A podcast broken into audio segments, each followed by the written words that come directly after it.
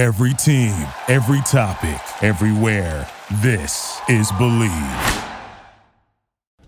Y ahora, nos abrochamos el cinturón. Ponemos la primera velocidad. Pisamos el acelerador. Y comienza el programa. ¿Qué tal amigos de Ricardo su servidor? Estamos aquí en Garage Latino como lo hacemos todas las semanas. Recuerden, aquí no hablamos de fútbol, no hablamos de tenis, no hablamos de béisbol, no, solamente todo lo que tiene que ver con este fascinante mundo sobre ruedas. Recuerden, Garage Latino se transmite a través del Believe Network en Estados Unidos. También nos encuentran en Autoproyecto y por supuesto, díganle a sus amigos que pueden bajar los podcasts de Garage Latino a través de Amazon Music and Spotify. Tengo nuevamente el placer de compartir los micrófonos aquí en el estudio con nada más y nada menos que con David Logi. David, ¿cómo estás? ¿Qué tal, Ricardo? Estimado auditorio, bienvenidos a Garage Latino. Saludos desde México. David, todas las semanas pasa algo interesante y bueno, más allá de, hablar de, los nuevos autos, eh, están sucediendo cosas, muchas cosas en el mundo que no tienen ningún sentido pero lo que ha pasado en San Francisco creo que demuestra que la tecnología, si bien tiene muchísimos beneficios, también nos puede poner en muchos aprietos. Y lo que pasó realmente, no sé si reírme, no entiendo ni siquiera cómo pasó esto de que los autos se han convocado autónomamente y han tomado posesión de San Francisco. Bueno, esto me recuerda a la tercera parte de la serie de las películas Terminator, que era, eh, se llamaba The Rise of the Machines. Sí. Entonces las máquinas, digamos que se están sublevando, están empezando a salir algunos reportes que son realmente preocupantes. Eh, además de, esta noticia viene a complementar lo que se dijo o reveló recientemente que un ingeniero de Google eh, expresó preocupación porque están desarrollando inteligencia artificial y resulta que la inteligencia artificial ya está tomando conciencia, lo cual es, eh, pues suena potencialmente apocalíptico. De nuevo vienen visiones de la película Terminator, de que eso puede ser un problema para la humanidad, pero um, a esta noticia se, se le agrega lo que tú estás comentando, y es que la semana pasada, el martes, para ser exacto, hubo problemas con los vehículos autónomos o de conducción autónoma de Cruise. Cruise es eh, propiedad de General Motors, entonces ellos tienen vehículos marca Bolt eh, eléctricos y que también pues tienen eh, conducción autónoma, es decir, que pues se manejan solos. Pero el pequeño problema es de que la tecnología evidentemente todavía no está lista, sí. porque resulta que más de, más de media docena de vehículos se amontonaron, se detuvieron todos en, el cruce de las calles uh, y Fulton, y ahí se quedaron parados. Y no solo eso, sino que los vehículos, se, era una cantidad eh, interesante de ellos, entonces eh, taparon varios carriles y causaron un, congestionamiento. Entonces, claramente, la, tecnología no está lista para el prime time. No, no, y aparte que me parece interesante cómo todos los vehículos, o sea, de dónde vinieron, pero de cierta manera tenían esa locación, ¿verdad? Eh, que todos llegaron ahí al mismo momento. Sí, eh, y mucha gente en un momento dado, porque los vehículos vienen eh, con lo que son rotulados con la leyenda de Cruz y parecen los vehículos de, servicio público. Entonces podría haber parecido que, no sé, conductores de Uber estaban eh, tratando de protestar por, eh, por condiciones laborales o, de salario, pero no, eran los, eran los vehículos eh, sin conductor que todos se, se amontonaron en ese, en ese crucero. ¿No puede haber sido que alguien hackeó el sistema? Puede ser que sí, solamente que los eh, voceros de la, compañía no lo están admitiendo. es posible que haya sucedido eso. Yo no sé si también hay problemas con lo que es la red de Internet. Se supone que ya pues, tenemos el, 5G operando y uno de los, de los beneficios que tiene es un tiempo de latencia o espera menor. Pero yo no sé si, si estos vehículos están teniendo algún problema con la red.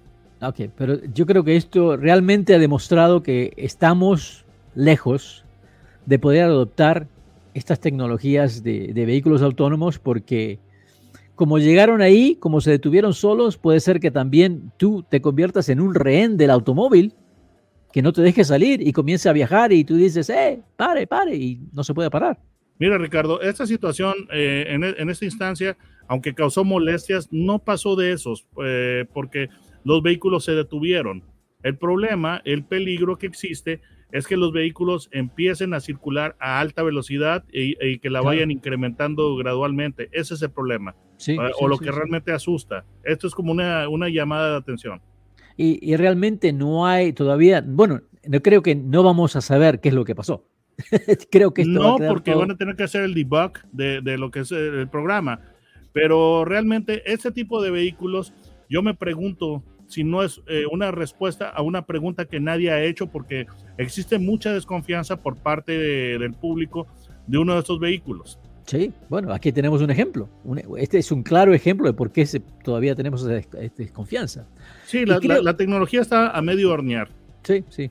Y creo que al mismo tiempo, eh, Toyota, el fabricante japonés, también es como porque si has notado en estos últimos dos años, tres años, donde muchos de los fabricantes han empujado el auto autónomo, han empujado el auto eléctrico, Toyota se ha mantenido como a cierta distancia, diciendo que sí estamos, lo vamos a hacer, pero todavía no. Y no me llama la atención porque creo que la realidad es de que no estamos listos y que los autos eléctricos, si bien ya sabemos que funcionan, no hay ningún problema, pero no tenemos ningún tipo de infraestructura y el apuntar, el poner todos los huevos en la canasta del auto eléctrico para un fabricante, me parece que se complica y que puede ser peligroso porque en, dos o tres años puede haber alguna nueva tecnología que haga todo esto redundante.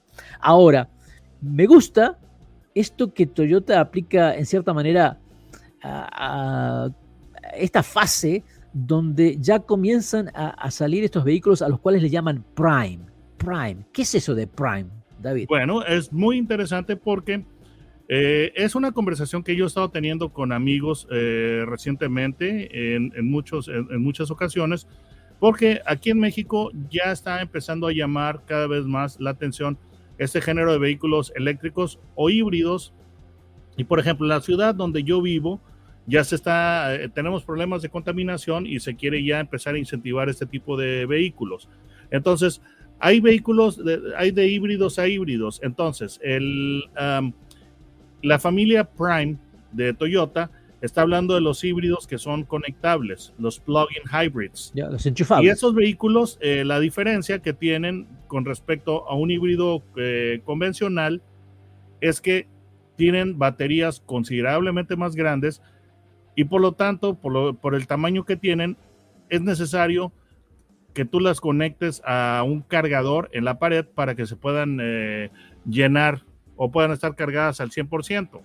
Mientras que en un vehículo híbrido, tú tomas un, un Prius normal, un Prius no Prime, es, es el motor híbrido, tiene una batería muy pequeña. Y mientras que el Prime tiene una, una batería muchísimo más grande. ¿Y esto que, en qué se traduce? Que vas a tener un rango eléctrico mayor. Mientras que tú en, una, en un Toyota Prius eh, convencional puedes tener una, un rango puramente eléctrico de, de algunos este, pies o posiblemente menos de una milla. Prime, los vehículos Prime tienen una batería tan grande que te aseguran un funcionamiento puramente eléctrico sin usar una sola gota de gasolina. De, en el caso, el uh, Prius Prime tiene, eh, recorre 25 millas únicamente con la batería. Sí, sí. Mientras que otro modelo, eh, son dos modelos de la familia Prime, el otro es la RAV4, esta te va a recorrer hasta 42 millas de distancia únicamente con electricidad. Entonces, esa es la diferencia, en, en resumidas cuentas, de la, la diferencia eh, de, de, la familia Prime. Y, tienen, y David, tienen baterías más grandes. Y, David, eh, han hecho estudios uh, y uno de los estudios que estoy mirando en este momento es de que dicen la familia americana viaja de promedio diariamente 32 millas. O sea que si, si el promedio de, de, lo que la persona está en el camino son 32 millas y tienes uno de estos plug-in hybrids, ¿verdad? Eh, te permite prácticamente que casi, casi podrías hacer tu, recorrido diario sin utilizar la gasolina, pero tienes la flexibilidad de que todavía, bueno, si tienes que hacer algún otro viaje o te sale algo en el momento, o tienes que subirte a la autopista y de repente manejar cuatro o cinco horas, lo puedes hacer sin ningún problema. Otra cosa que tienen estos vehículos híbridos de esta familia Prime, eh, que también son muy eficientes, los motores de combustión son muy, muy eficientes. Yo acabo de manejar la RAV4 Prime eh, y me quedé sorprendido porque estaba eh, haciendo 42, 43 millas por galón, que me parece que es muy, muy bueno. Y es más, para una ciudad, eh, cuando el motor eléctrico, o sea, el híbrido funciona, se enciende el motor de gasolina cuando se necesita, ¿verdad? Entonces, estás en el tráfico, prácticamente puede ser que andes un par de millas solamente con el motor eléctrico, se, se enciende el motor de gasolina para recargar la batería nuevamente y conclusión, estás ahorrando, minimizando el, gasto de combustible y también obviamente minimizando eh, los gases nocivos. Te eh, fue muy bien, Ricardo, porque si tú lograste 42, excediste lo, que es el, eh, rendimiento eh, de, oficial de la Prime en ciudad, porque está clasificado en 38 millas. Tú, tú, tuviste 42, entonces creo que conduciste, no sé, si de una manera muy responsable, muchas bajadas. Sí, bueno, es que yo, yo, entiendo que otra, otra cosa que es muy importante que debemos mencionar es cuando se tiene este tipo de vehículos que son híbridos, Obviamente, si compro un auto híbrido es porque quiero mejorar y maximizar la tecnología que tengo. Entonces, más que nunca en este tipo de vehículos es cuando tenemos que aprender a acariciar el pedal. O sea, deja que el automóvil funcione como tiene que funcionar.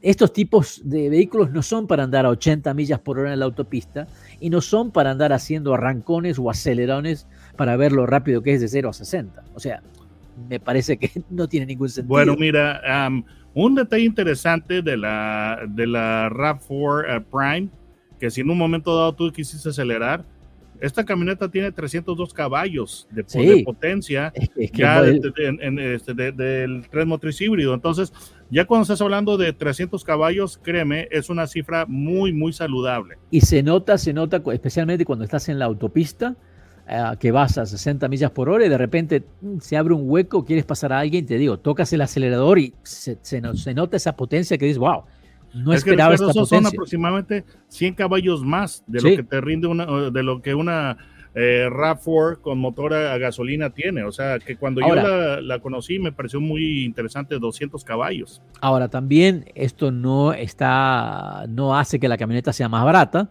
¿eh? Una, una, una Toyota RAV4 Prime plugin enchufable, ya estamos hablando de 40 mil dólares. Eh, que se hace un poquito elevado, claro, sería menos que un auto eléctrico, mucho más práctico, pero una RAV4 de motor convencional, estamos hablando de los 32, 34 mil dólares. Mira, yo estuve viendo el site de, Toyota y la, la híbrida cuesta 29.575 como base y la Prime empieza en 40.300. Claro, pero es, mucha, la, diferencia es mucha.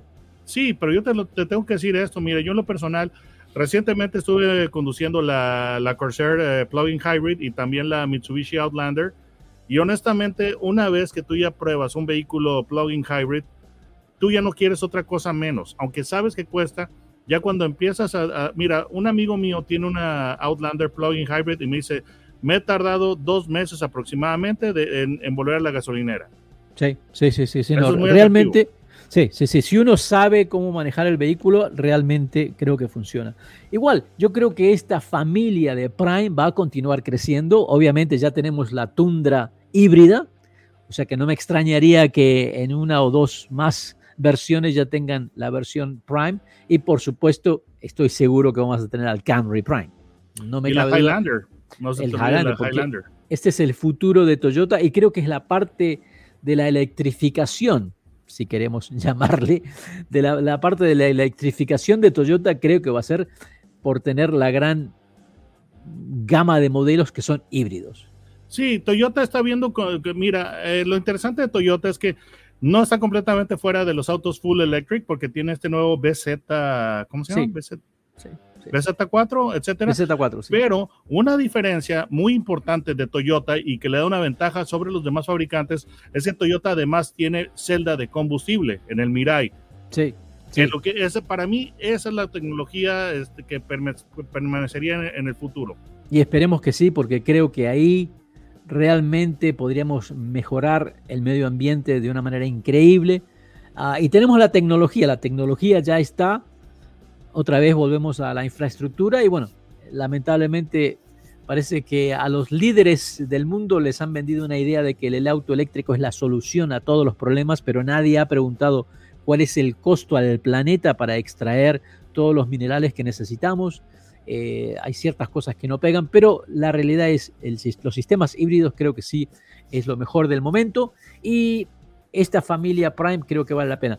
E, este RAV4 yo quedé muy conforme, me gustaron los asientos, han mejorado los asientos. La RAV4 ya es una camioneta más grande, eh, muy, amplia por dentro, eh, ya no es una camioneta pequeña.